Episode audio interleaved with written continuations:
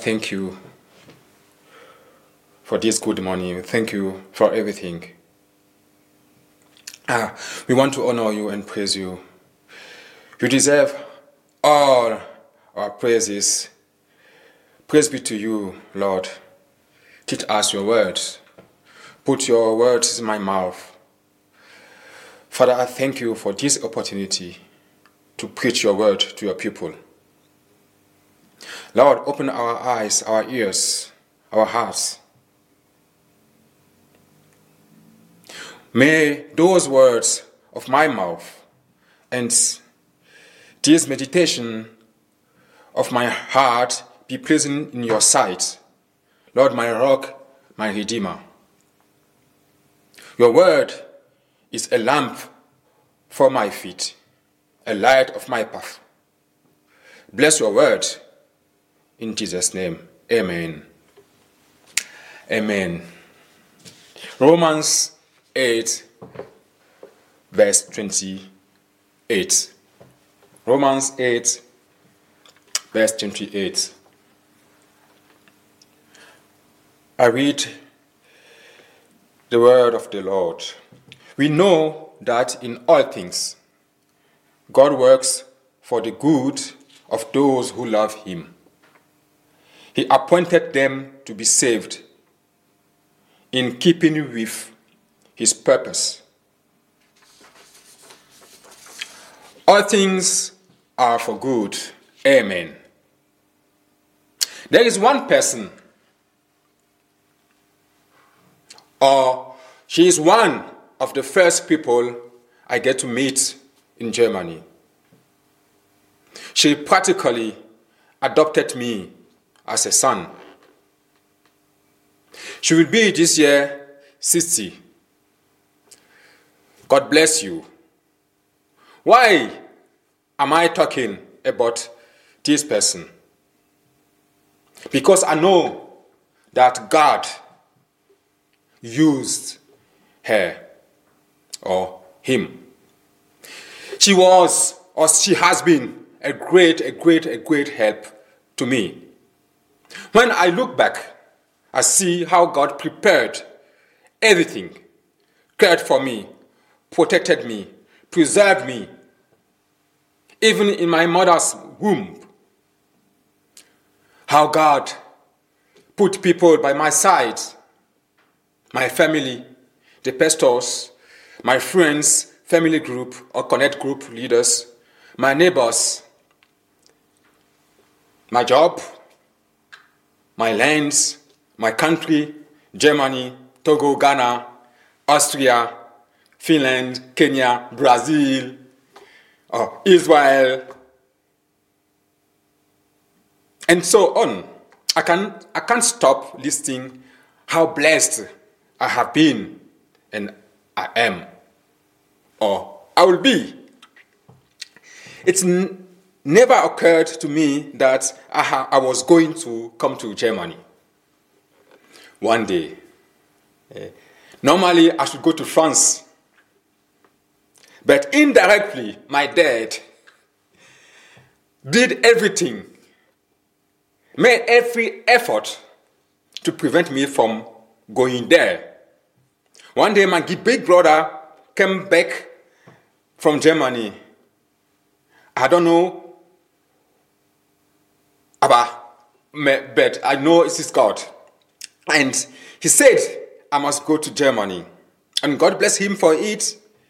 Today I am here, and if I look back, I can tell you that was God. My dad wanted me to do literature, but I didn't like literature.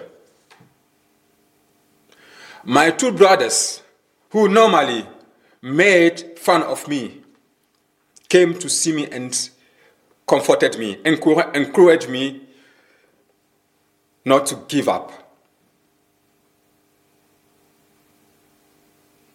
Because of that, I was able to hold on. I like, I like very, very, I like mathematics and physics. It helped me a lot in my studies. But it is not over.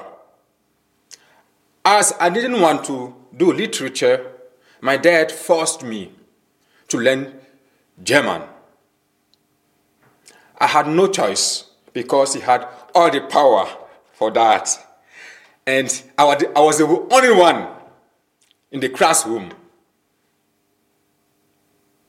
Look now, I am in Germany preaching in English and German as well. There are so many examples and testimonies that I can over and over, I can tell you over and over again. My whole life is a testimony. I believe it is the same with you. From your mother's womb until today, God has protected you. God kept you, fed you, taken care of you. Otherwise, you wouldn't be here today. Since the fall of man, man always looks where things are wrong, what he lacks, what he has not yet had. But God is faithful. He says he is there, that he did not leave you or forsake you. Isaiah 49, verse 15 Can a mother forget the baby at her breast and have no compassion on the child she has born? Though she may forget, I will not forget you. Strong. Wow. Amen. God knows what it means for a mother to give her child away. It's almost impossible. Reason why he used the word mother. Can a mother forget the baby at her breast and have no compassion on the child she has born? Though she may forget, he will not forget you. If he say that, then put your hope in him. Hope for him. Amen.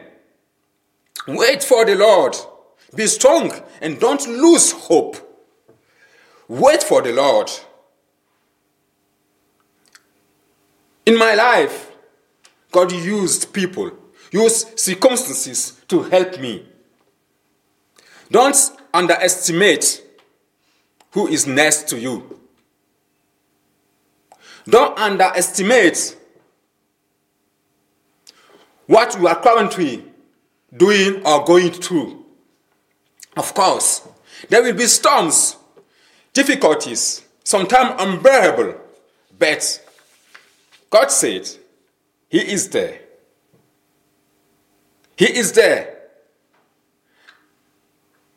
Where is the area or where, what, where is your difficulties? What are you looking for right now? Right now. What is your problem right now? I can tell you this is the, the solution is simple, very simple. But we often forget it.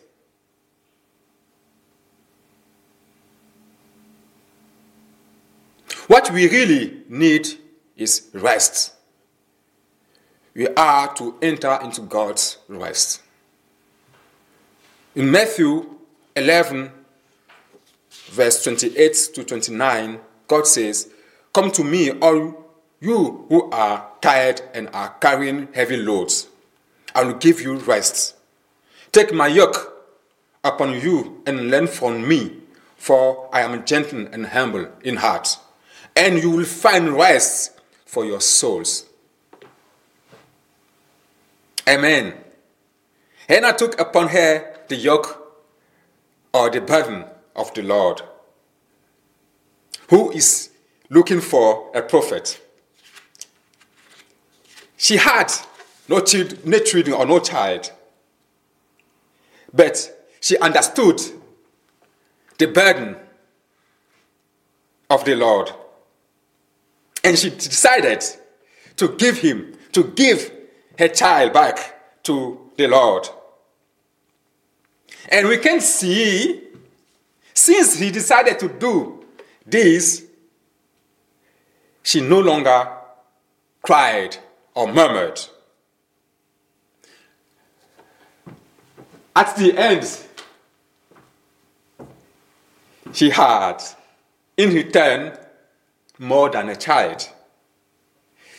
Carry or seek God's burden, and you will find rest. Amen. Heavenly Father, we thank you for this, for your word, uh, and we know that you haven't forgot, uh, forgotten us, us. You haven't left us. You are there, and you care for us. We know that in all things, in all things, you work for the good of those who love you.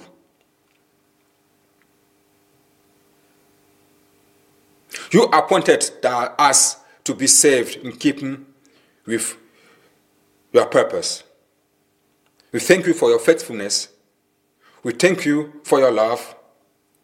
We thank you that you are always there. In the name of Jesus. Amen.